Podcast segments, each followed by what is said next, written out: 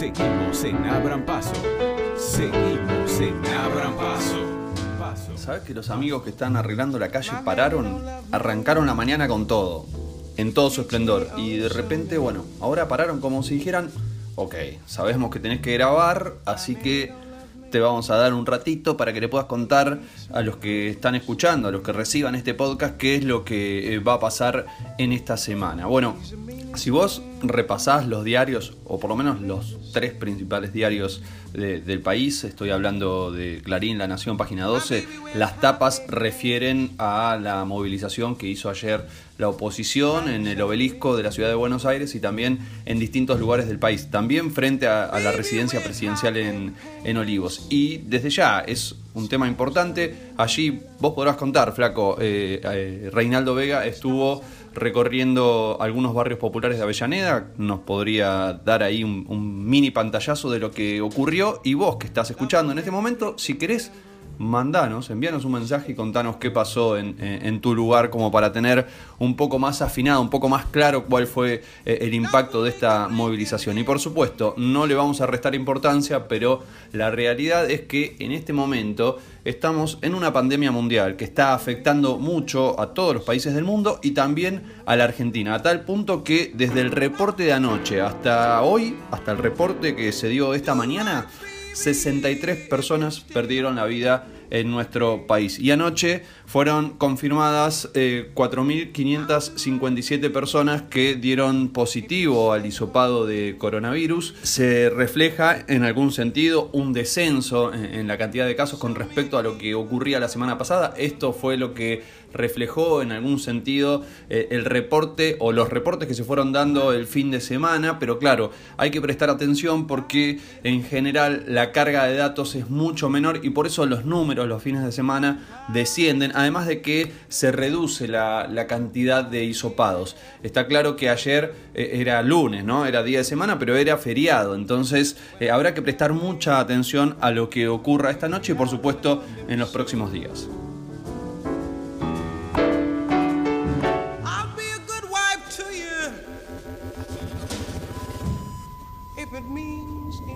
La otra noticia central que nos sacude a todos, porque es un tema tremendo, tiene que ver con la aparición de un cuerpo en Villarino, allí cerca de Bahía Blanca. Eh, se presume, existe la posibilidad de que sea el cuerpo de Facundo Astudillo Castro, a quien eh, su madre lo está buscando desde los inicios de la pandemia. Recordemos que eh, el joven había salido la información que se sabe es que fue detenido por eh, no respetar la cuarentena, cuando esto recién estaba comenzando y desde entonces nada se sabe de él. A partir del 25 de agosto, el equipo de antropología forense y también el cuerpo médico forense de la Corte Suprema de Justicia van a comenzar la autopsia del cuerpo encontrado. Esto es recién el martes que viene, así que vamos a tener que esperar, pero desde ya eh, me parece que es tremenda la imagen de su madre a quien la entrevistan en el laburo porque no puede en este contexto, a pesar de que estuvo muchas horas en el frío frente a un esqueleto pensando que es su hijo, porque considera que es bastante probable que sea su hijo, eh, además tiene que seguir laburando y lo hace en una estación de servicio en la zona. Allí la fueron a entrevistar varios colegas. Eh, la verdad que, la imagen y, la situación que atraviesa una trabajadora en este contexto eh, es realmente algo estremecedor y a lo cual por supuesto eh, le, vamos a prestar atención a lo largo de esta semana y lo vamos a seguir con, con la mayor precisión y rigurosidad posible respetando el dolor de esa familia que es fundamental y por supuesto señalando todas las responsabilidades que haya institucionales, policiales, políticas, porque es lo que corresponde.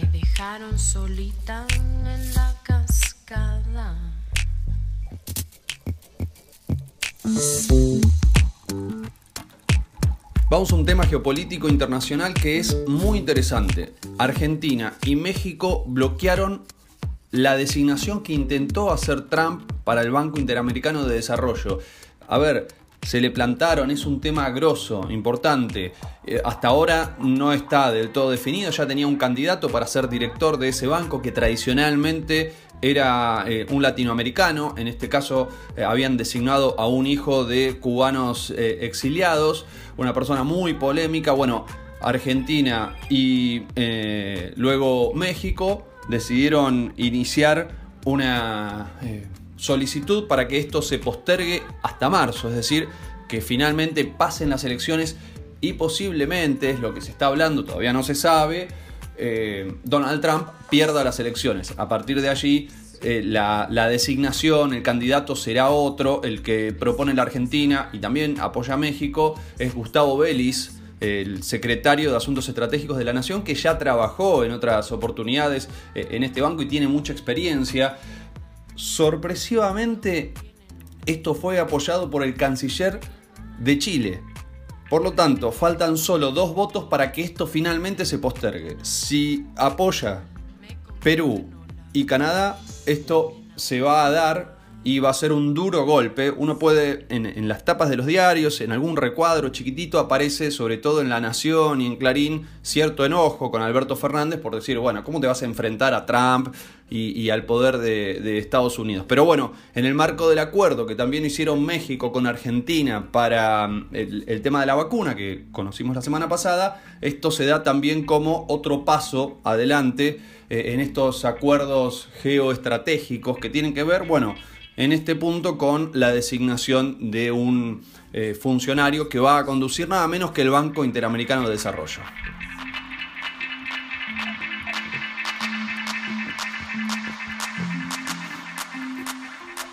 La semana pasada volvieron los entrenamientos y ahora, no sé, ¿a qué le podemos prestar atención en materia deportiva? A ver, Mati, Matías Fabricio. Mientras en Europa la Champions League y la Europa League se están definiendo, esta última con presencia argentina, la situación en Sudamérica es bastante, bastante diferente. A mediados de julio, la Conmebol anunció la presentación de protocolos para la vuelta al fútbol continental, esto es llegada, estadía y salida de planteles que viajen de un país a otro para jugar Libertadores, pactada para el 15 de septiembre, o Sudamericana, pactada para el 27 de octubre. Esta semana Brasil fue el último de un total de cuatro países que hasta ahora han aprobado estos protocolos propuestos por Conmebol. Los tres anteriores habían sido Ecuador, Paraguay y Venezuela.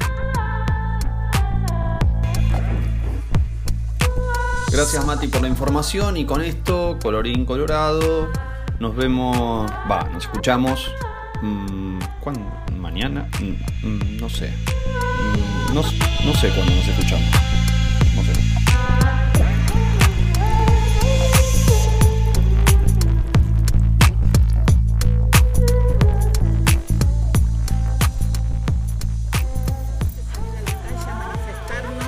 para protegernos de la antirrepública. Van a demoler la república con este invento del virus. El virus no existe. Es una excusa para ponernos un agua con colorante donde hay un chip que inmediatamente nos va a transformar en rusos y toda la tradición se va a olvidar. Saben que hay naves extraterrestres esperando en la ionosfera para llevarnos a todos a la cumbrecita, donde se nos va a insertar un radiotransmisor en las orejas y nos van a manejar a control remoto. Por eso hace falta que salgamos. No es verdad que hay nada, no hay nada y la señora tiene la culpa. Ella está tratando de que hagan la ley para ella quedarse con tu secador de pelo, con tus cosas. Así que argentinos, viva, la patria. la patria, argentinos. la patria. Viva la patria.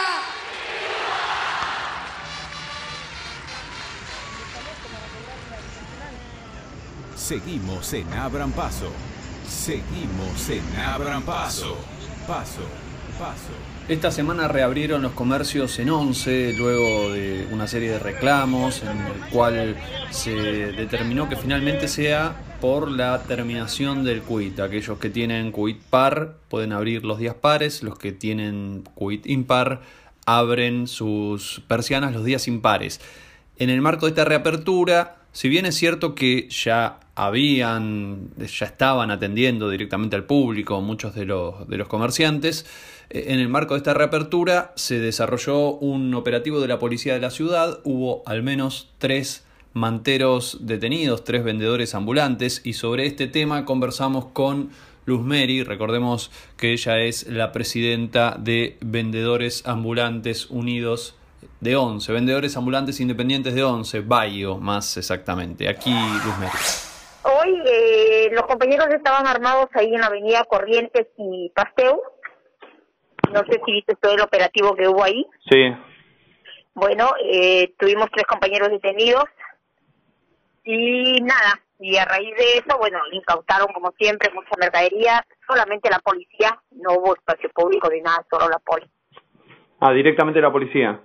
Directamente la policía. ¿Siguen detenidas la- las personas que Hasta, hasta ahora sí, hasta ahora sí. eh, saben en qué situación se encuentran? Si es posible que salgan en libertad Sí, en las próximas horas. Sí, sí, en las próximas horas seguro que sí, que van a salir. ¿Sabes cuáles son las causas que les imputan? Eh, por marca y por este resistencia. ¿Por qué? ¿Cuál es la primera que dijiste? Resistencia y por marca. Ah, marca. Lo mismo de siempre, no no por la, violar la cuarentena, esta vez. Desobediencia No, no, no, no, no, no. No, hasta donde yo sabía, no, pero bueno. Se dio justo en el contexto de la reapertura de los comercios de once. ¿Pensás que tiene alguna relación? Sí, exactamente, justamente eh, se, se supone que sí, pero bueno, los, los compañeros igual ya estaban saliendo más o menos hace unos, unos 15 días atrás, sino que se estaban poniendo de la parte de, de, de la parte de corriente, no, no de la, no en la zona de once, sino de la parte de corriente. Sí. Claro, un poco más todo, todo, todo- claro, Corrientes y Rivadavia más o menos. Sí. Corrientes y de la parte de Corrientes y de la parte de Rivadavia. Ajá. Así que ahí estaban, Y mm, ahí estaban armando. ahí están armando. ¿Y eh, cómo es el vínculo entre ustedes y los comerciantes? De, de bueno, Once, de hasta, Corrientes. hasta, hasta nosotros, bueno, de Corrientes no te puedo decir nada porque yo nunca trabajé para Corrientes. Ajá. Pero durante el tiempo que nosotros estuvimos en Once, Sí. siempre fue bueno. Siempre fue bueno, eh, porque nosotros, o sea, la mayoría de compañeros que están nucleados a Bayo, lo que es Bayo, este, vendedores independientes del 11, Sí. siempre nosotros tratamos de remarcar que tratemos de no competir con los comercios. O sea, tratamos siempre de, de vender lo que ellos no venden. O sea que no pueden que decir por- que es competencia desleal. Ah, exactamente, exactamente. Mm. De ahí cómo se manejan otros compañeros dentro de las otras agrupaciones, la verdad no, No sabes. no lo sé. Yo hablo por mi agrupación, o sea, por mis compañeros. El viernes pasado casi se concreta una movilización en, en contra de los manteros, eh, convocada por, por el grupo de buenos vecinos. Finalmente se levantó porque les prometieron una reunión con distintas autoridades de seguridad. ¿Cómo, cómo se sintieron con eso? No, pero ese problema de los vecinos no es de ahorita, eso viene de toda la vida. O el problema con nosotros viene de siempre, no es de ahora por la cuarentena o porque, o sea, de los buenos vecinos de la página esa no nos sorprende nada porque siempre nos dieron con todo. Sí, Y siempre eh, no sacan la verdad, siempre sacan mentiras. O sea, esa página nosotros ya la tenemos vista, la conocemos, han querido hacer reportes con nosotros, pero nunca lo hemos hecho. Así que, es más, entran a robar información de nuestra propia página sí. para sacar y siempre a mal de nosotros, nunca van a decir algo bueno, así que Una de las No cosas que afirman ellos es que hay trata de personas, que sobre todo con los senegaleses, que hay como algunas personas que explotan a otras. Eso es mentira. Nosotros conocemos a todos los compañeros porque nosotros nos nucleamos todos en lo que es la, la UTED, que antes era la CT. Sí, Es totalmente mentira. Nunca hay trata de personas ni que se les obliga a los compañeros a que trabajen o que los compañeros o que nosotros somos mafiosos o que nosotros vendemos. Nosotros somos compañeros independientes que nosotros nos la rebuscamos y vamos, compramos nuestra mercadería y nosotros mismos la vendemos. O sea, detrás de nosotros no hay ninguna mafia. No hay nada. No- cada uno va con su dinero a comprar y, y- y compra su mercadería. No es que específicamente nosotros tenemos patrones para que nos... Imagina que el vendedor independiente nunca va a vender para un patrón porque eh, lo que uno gana en la calle es lo que te tienes que llevar al sustento de tu hogar, de tu familia. Luzmeri, ¿ustedes hicieron ayer o anteayer, no, ayer eh, concretamente, una manifestación para eh, pedir que se, va, no sé si ustedes o, o Sí, u sí, otras sí, algo, eh, nosotros en realidad no directamente, pero tenemos muchos compañeros, eh, me habla del predio Perón, En el predio predio Perón, Roja, sí. exacto, bueno, eh, salieron muy poquitos compañeros porque bueno, ellos no están muy de acuerdo con la persona que quiere dirigir ese predio, eh, Sí. porque antes eh, era callejeros y ellos son los que en una instancia habían negociado el tema cuando nos desalojaron y no hicieron buena negociación, entonces como que los compañeros ya no acompañan eso. Y ellos lo que nosotros el viernes justamente vamos a hacer eso eh, también en reclamo para que puedan abrir al menos el predio de Perón. Bien, Porque ahí hay muchos compañeros de Bayo que, que están allí dentro de los predios. están dentro de los predios y, y claro, y lo que dicen es que, o sea, por un lado, no mm, abren los comercios de once, no dejan abrir ese predio y tampoco los dejan trabajar en la calle. Exactamente, exactamente. Los compañeros lo que dicen, bueno, que habrá los, puertos, los puestos que están en Perón para que automáticamente los compañeros empiecen a ir ahí en lugar de estar en la calle. Esa es la idea, ¿no? ¿Cuál es el argumento para pero no el abrir? gobierno, Eh, pero ¿Hay el un argumento gobierno no quiere sanitario? ni una, el gobierno no quiere ni una cosa ni la otra. Lo que el gobierno quiere es que nosotros nos terminemos muriendo de hambre y que sea peor la, la situación. ¿No es peligroso, Luzmeri, abrir un predio tan grande donde se Es puede que llegar a amontonar mucha gente en un lugar es la misma cerrado? pregunta, era, mira, es la misma pregunta que tú me dirías si no se abre 11, y 11 ya se está abriendo. O sea, todos los comercios que están en 11 se están abriendo ahora. ¿Cuándo el predio de Perón se llenó? Nunca, ni siquiera cuando no había pandemia. Los compañeros sacaban el día al día, entraban 4, 5, 6, 10 gatos. Y los compañeros no vayas a pensar que pretenden que el predio se va a abrir y el predio se va a llenar de gente. Porque no pasó en tiempos que estaba buena la situación, imagínate ahora que estamos en pandemia. Claro. Aparte se puede se puede abrir con un protocolo, ¿no? Con, Exacto, con una como el protocolo que todos de personas. es, que, es que los predios justamente los compañeros ya tienen eso, eso, El eso protocolo. ya asigna- claro, de que tiene que haber el, el distanciamiento, eh, manejar mucho lo que es el tema del alcohol, la organización de que no se vaya, que no entre demasiada gente toda junta, o sea, y no va a suceder porque en el predio nunca se vio eh, a 100, a 200 personas adentro del predio. Mm. Estaban los que trabajaban allá dentro del predio. O sea, Y, y retomando un poco esta situación, ¿no es riesgoso también trabajar en la calle? Porque el otro día caminaba un poco y veía que había una cantidad de gente impresionante sí, por la calle. Sí, es todo peligroso. Pero imagínate, ¿cómo frenas a los compañeros que han estado seis meses o cinco meses, pongámosle, encerrados, sin tener el sustento para, para la mesa de sus hogares y sin ninguna ayuda? El gobierno no se ocupó ni se preocupó por decirles vamos a dar, aunque sea bolsas de víveres por semana. Nosotros no recibimos nada ni siquiera una bolsa de alimentos. Nosotros nos hemos organizado dentro de la UTED y la UTED nos da una bolsa por mes para cada compañero. Por mes. Imagínate, ¿por qué directamente no dijeron, bueno, le vamos a dar a estos, a estos chicos que son los que siempre están vendiendo en once, que tienen una organización que lo respalda, que son vendedores, que porque nosotros en todos lados sabes que existe Bayo. No es que Bayo apareció ahorita. Nosotros venimos ya hace cuatro años con todo este tema Claro. y ni siquiera tuvieron la delicadeza de decir o de llamarme o de decirme, mira Luz, eh, hay esto para los compañeros, aunque sea una ayuda, nada. Nada. Vos pensás cómo viven las familias, cinco meses, y a, la- a todos los compañeros les salió denegado el IFE. Los compañeros no cobran el IFE.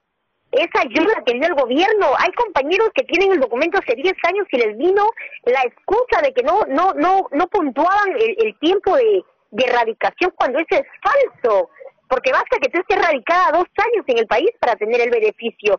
Y hay compañeros que estaban 10 años radicados y les vino igual esa tontera. Y no es verdad, todo fue una estafa, todo fue una mentira. Usted está en estación 11, combinación con línea A y ferrocarril Sarmiento. Adrián Dubinsky de la Junta de Estudios Históricos de San Cristóbal, recordemos, él es historiador, hace algunas semanas estuvo con nosotros conversando sobre estos encuentros que se realizan para tratar de recuperar la historia del barrio de San Cristóbal y también en general de toda la Comuna 3. Bueno, en esta oportunidad eh, preparó algo especial para nosotros, junto con la edición de, de Reinaldo Vega, un informe acerca de, de, nuestros orígenes, de los orígenes de la ciudad y del barrio, lo que ocurría cuando todo esto se empezó a configurar como un tejido urbano. San Cristóbal, San Cristóbal. El barrio olvidado lo llamó Jorge Larroca, el historiador del barrio, en su libro, valga la redundancia, San Cristóbal, el barrio olvidado, un libro de 1969, editado por la editorial Freeland. Eh, y después hay otros dos libros también interesantes sobre el barrio. Uno que se llama El barrio de San Cristóbal, de Ricardo Llanes, que es de 1970, dentro de una colección que editaba la Municipalidad de la Ciudad de Buenos Aires sobre libros de barrios, ¿sí? barrios de la ciudad. Y después hay otro muy interesante también, mucho más nuevo, del doctor Carlos Macaño. El doctor Carlos Macaño es el presidente de la Junta de Estudios Históricos de San Cristóbal y se quiere hacer la historia del barrio desde que dejaron estos otros dos historiadores, 1969 o 1970, hasta la actualidad hace un recorrido por eh, las autopistas, los desaparecidos, la iglesia Santa Cruz, hasta incluso la, la fundación de la multisectorial del barrio de San Cristóbal. Pero volviendo al libro de Jorge Larroca, el libro de Jorge Larroca hace una descripción que va mucho más allá de la fundación de la ciudad de Buenos Aires. Hace una historización del barrio de San Cristóbal cuando acá no había nada todavía. Es decir, enumera la posibilidad de que haya un chajá, una mulita, ¿sí? habla de los yaguaretés. Y hace muy poco tiempo hubo unas excavaciones que hizo el arqueólogo Ulises Camino, que hubo una en Puente La Noria, ¿sí? en un sitio arqueológico de Puente La Noria, y otra acá cerquita, en lo que es el barrio de Zabaleta. Cuando hicieron unos edificios, encontraron ahí unos hallazgos muy interesantes. Esos hallazgos yo los traigo a colación porque estaban dentro de lo que era el viejo barrio de San Cristóbal. Recordemos, el barrio de San Cristóbal se funda el 28 de junio de 1869 mediante un decreto de la presidencia de Sarmiento y tenía como límites al norte la avenida Independencia, al lado este tenía la avenida Entre Ríos o de las Tunas, como se llamaba antiguamente, hasta al sur su continuación la avenida Vélez hasta Riachuelo y por el lado del oeste la avenida Boedo, su continuación Sáenz hasta Riachuelo.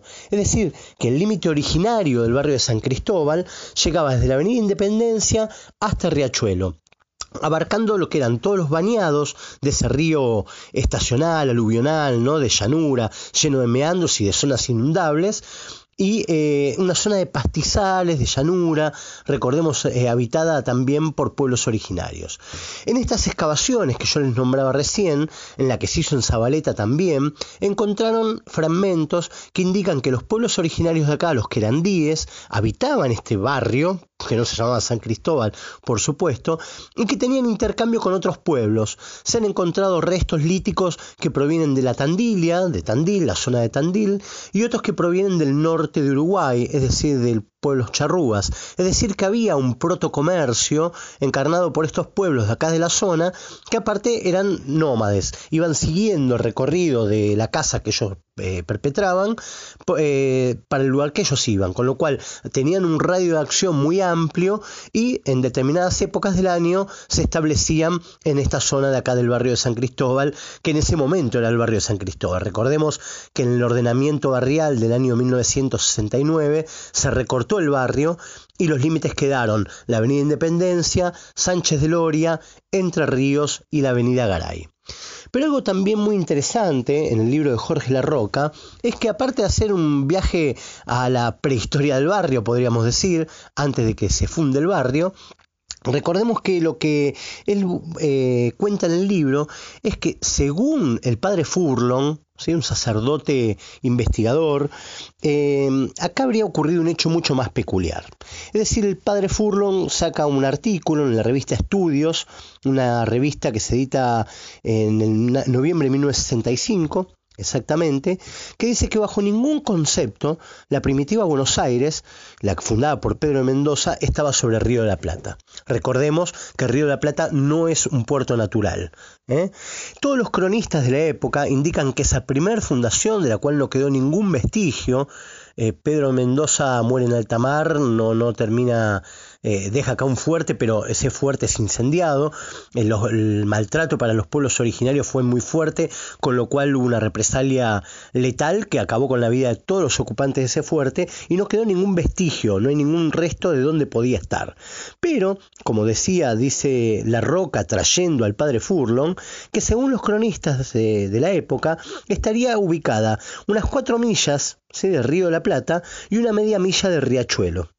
Y todos los cronistas indicarían que estaba en algún lugar del sur de la ciudad de Buenos Aires, cerca de, Puente Alsina. ¿Qué dice eh, Jorge Larroca? Siguiendo al padre Furlong, recordemos que lo más probable es que la fundación de ese fuerte estuviera en la zona elevada de la Avenida La Plata en su confluencia con la Avenida Sáenz actualmente, en el barrio de Pompeya.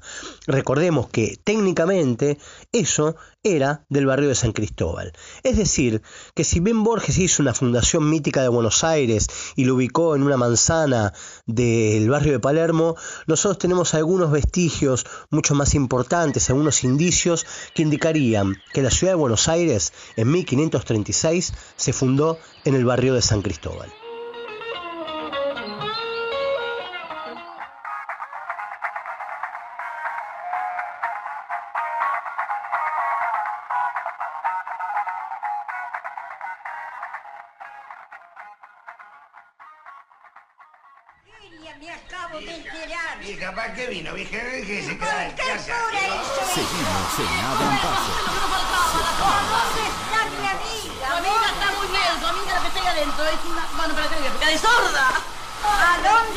Mi amiga? Ya le dije que es su amiga. No es su... Mire, la que está ahí es una húngara que... ¿A dónde está mi amiga? No está, no sabemos dónde está. La que está ahí es... Bueno, mire, vaya. ¿Pero a dónde está? Tiene ganas de llorar un ratito, vaya y dése el gusto, señora. Aunque sea nos hubieran dicho, nos sentábamos en una reunión, o aunque sea una reunión virtual, lo que sea. Retomamos la conversación con Luz Mary, integrante de Vendedores Ambulantes Independientes de Bueno, ONCE. pero ya cinco meses que los compañeros, es yo hice todo lo posible para ayudar a mis compañeros. Yo estoy haciendo ollas, ollas populares, eh, estamos haciendo ollas populares martes, miércoles y viernes. Entregamos los alimentos eh, todos los viernes, pero hasta que le tocan a otro compañero, pasó un mes hasta que le vuelva a tocar. O sea, hacemos lo que más podemos, pero ya los compañeros llega un momento que me dicen, lucha, esto no da para más. Tenemos que salir a trabajar sí o sí. ¿Cómo pararse a los compañeros Y si tienen hambre? Luz Mary, cuando salen a trabajar a la calle, ¿toman algún tipo de resguardo, mantener alguna distancia Sí, ellos sí, los compañeros nuestros, yo al menos me he ido eh, a verlos, porque yo casi camino todos los días con mi esposo para el lado de allá donde ellos están armados, Sí. y la verdad que yo los he visto muy organizados a los, a los compañeros. No he visto compañeros que estén uno pegado al otro, no. Todos los compañeros están siempre de un metro y medio a dos metros de cada compañero. Bueno, yo vi lo mismo, yo vi que había distancia entre ellos, pero al mismo tiempo, como circulaba una gran cantidad de personas, cuando cuando ha sido creo eh, más el alboroto, cuando eh, este, Sí. este esta mañana que se quitó una porque se quitó muchísima mercadería, ahí sí había mucho había mucho aglomeración, ¿viste? Pero eh, en los días anteriores que yo estuve caminando por ahí, yo los he visto correctamente bien bien organizados. Es más, los compañeros mismos tienen hasta aparatos con alcohol, ujú, eh, al mismo cliente que va ahí a comprar le, le, le, le chispetean todo lo que es con alcohol y todo. Los compañeros están preparados. yo estuve el viernes pasado caminando por la zona de Corrientes, estaban los chicos de Senegal, estaban con una distancia bastante aceptable frente a la aglomeración, pero claro, había tanta gente que si se empiezan a detener, más allá de que haya distancia entre los vendedores, lo que ocurre es que inevitablemente se junta gente en la vereda, está bien, al aire libre, pero Sí, hay, se hace una aglomeración grande. sí, ni, te, ni te cuento si además están abiertos los comercios. Sí, sí, sí, es que eso va a pasar, pero ¿cómo paras? ¿Cómo paras a los compañeros que ya no ya no soportan más? Ya no ya no- ya no hay, el encierro ya ya eh, creo que nosotros fuimos hemos aguantado mucho, la verdad, sin tener ningún ingreso. Ni un ingreso, los compañeros prácticamente se terminaron comiendo todo lo- todo su trabajo de todo este tiempo. Porque no no es fácil, nosotros vivimos el día al día y nadie, nadie se preocupó ni se ocupó por eso. Eh, entonces, si daban un, un- un beneficio, que los compañeros eh, todos emocionados escribieron, porque, uy, Luz, aunque sea va a ser una ayuda, y que esa ayuda nunca llegó, olvídate. Los compañeros iban a salir tarde o temprano, sí o sí. Y más ahora que ya se abrieron los, los negocios de once, los compañeros estaban esperando eso para volver. Y ahora no los podés frenar, porque en sus hogares hay niños, ¿Por hay qué? hambre. ¿Por qué estaban esperando eso?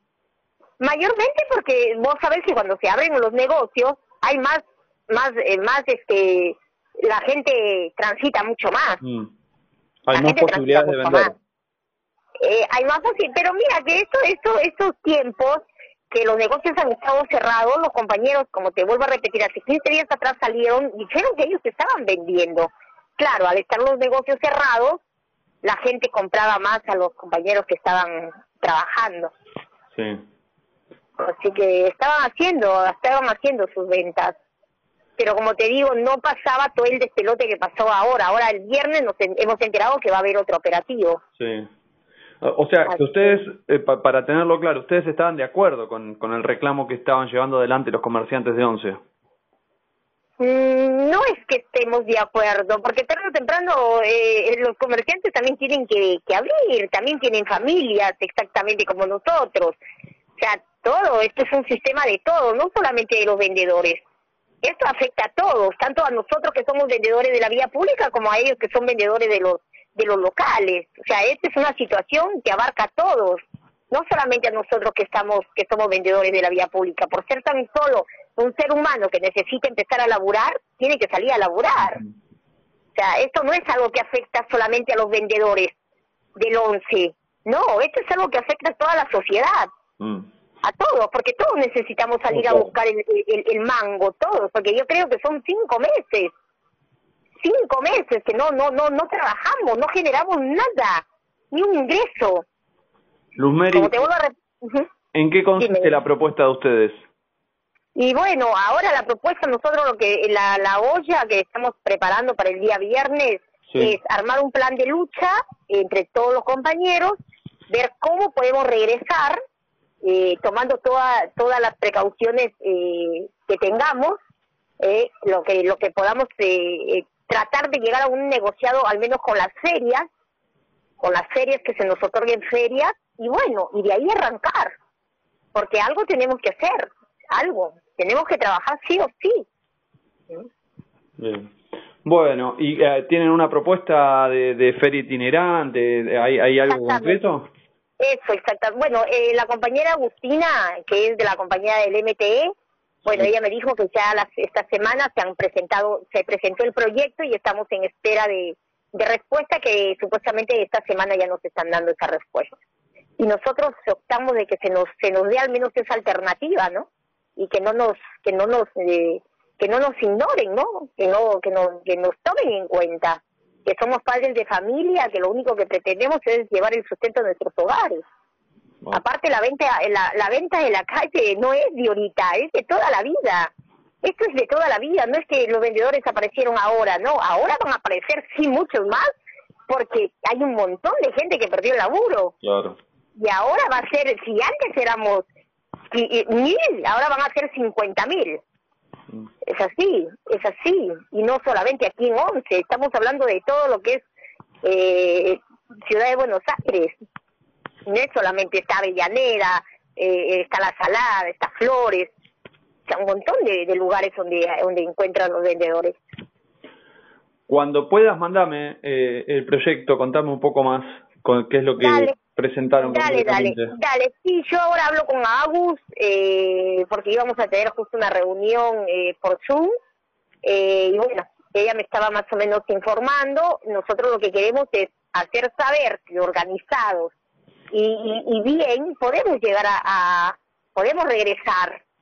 ¿Entendés? Pero bueno, yo sé que está todo, la situación que ya no es como antes, que todo cambió, el mundo cambió, pero hay que comer. No tenemos otra alternativa que volver a, que tenemos que salir a trabajar de, de nuevo. Sin duda. No nos queda otra. O sea, tenemos que sí o sí, porque ya viene los alquileres que se juntaron. Hay compañeros que no pagan el alquiler hace seis meses. Y sí o sí lo tienen que pagar porque sí o sí lo van a cobrar. El agua, la luz, el gas, hay compañeros que no han podido pagar ni un servicio y hoy sí o sí lo tienen que pagar. Porque una vez que se levante toda esta cuarentena, todo va a comenzar a funcionar normal, co- normal. Y el, el recibo de luz va a seguir llegando, el recibo de agua, de, de gas, todo va a seguir llegando. ¿eh? El internet que se paga para que los niños puedan estudiar, porque si tú no tienes internet en tu casa, ¿cómo estudian tus hijos? La situación, la situación es, es terrible, es terrible y vos no los venís contando y otros trabajadores, eh, vendedores ambulantes también, así que desde ya que, que es muy No, importante que esto se sepa y es muy importante que las autoridades tomen cartas en el asunto, ¿no? Exacto, les agradecemos a ustedes por siempre estar, por siempre apoyar esta causa. La verdad que nosotros no somos delincuentes, no somos mafia, no somos mafia, que lo entiendan, que no somos mafia, somos padres de familia que salimos a buscar el mango dignamente. Nosotros mismos vamos, compramos nuestra mercadería para venderlo. Detrás de nosotros no hay nadie. Esos son fantasmas de la policía, del, gobierno, que, que se hace la película. No, porque ellos así tapan sus fechorías. La policía qué hace? Va, le roba la mercadería al compañero y no lo, no lo, no lo, no lo, no lo declaran. Ellos mismos se lo agarran porque nosotros lo hemos visto. Si tú no, si tú no haces un arreglo con ellos, ellos te tienen loco y te quitan la mercadería. O sea, si tú arreglas con ellos, ellos te dejan y no es así el manejo. No tiene que ser así. ¿Entiendes? La mafia los inventan ellos porque ellos son la mafia, no, no el vendedor. Rosemary, gracias, te mando un gran abrazo. No, a ustedes, a ustedes, a ustedes. Y gracias por la difusión y gracias por la ocupación y la preocupación para los vendedores.